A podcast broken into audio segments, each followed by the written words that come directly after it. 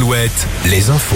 Avec Corentin Mathias, bonjour. Bonjour Julien, bonjour à tous. On commence avec l'incendie d'une entreprise de Niort la nuit dernière, la société d'électrolyse de Centre-Ouest qui est située à l'ouest de la ville. C'est une entreprise spécialisée dans le traitement de métaux. Elle n'est pas classée Céveso. Un atelier de 3000 mètres carrés est parti en fumée. Pour l'instant, pas d'informations sur ce qui a pu causer cet incendie. Le rattachement de la Loire-Atlantique à la Bretagne, la proposition de loi du député du Morbihan, Paul Molac, n'a finalement pas été discutée à l'Assemblée nationale, faute de temps. Désormais, ce ne sera finalement pas avant l'année prochaine.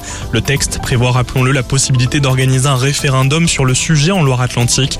Paul Molac reste confiant. Jean-Marc Morandini, jugé au tribunal judiciaire de Paris.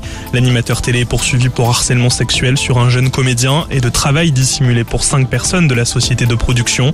Les faits présumés pour harcèlement sexuel remontent à 2015 dans le cadre du casting pour une web série.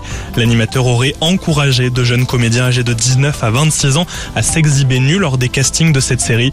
Le procès qui s'est ouvert aujourd'hui doit durer deux jours. Casino annonce que 119 de ces magasins vont disparaître ou du moins ils vont être cédés à Intermarché. Sur les 119, 57 seront cédés d'ici la fin de l'année, les autres à l'horizon 2023. Plus de 4000 salariés sont concernés par cette décision. Parmi les enseignes concernées dans le Grand Ouest, celui de la Roseraie à Angers, celui de Poitiers, de Niort. Plusieurs enseignes sont aussi concernées à Limoges. Le football, les matchs de l'équipe de France féminine seront diffusés sur France Télévisions et W9 au cours des quatre prochaines saisons. Un accord a été trouvé entre les chaînes de télé et la Fédération française.